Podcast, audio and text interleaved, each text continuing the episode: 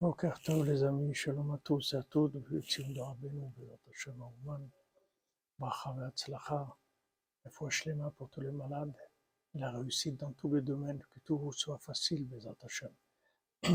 Alors Avram Ben Nachman dit que dans les enseignements de Rabbeinu, il y a toujours deux niveaux. Il y a un niveau de l'explication qui est, qui est clair, qui est compréhensible, explicite pour tout le monde, et il y a un niveau qui est de l'allusion. Au niveau de l'allusion, ça s'adresse personnellement au libre arbitre de chacun. C'est-à-dire cette partie-là de la compréhension, elle dépend de la recherche, de l'engagement de chacun. Et ça, c'est le principal, son libre arbitre. C'est-à-dire, il y a une partie où il n'y a pas de libre arbitre, on nous dit voilà, c'est comme ça, et la compréhension est claire. Il y a une partie qui est laissée à notre appréciation personnelle.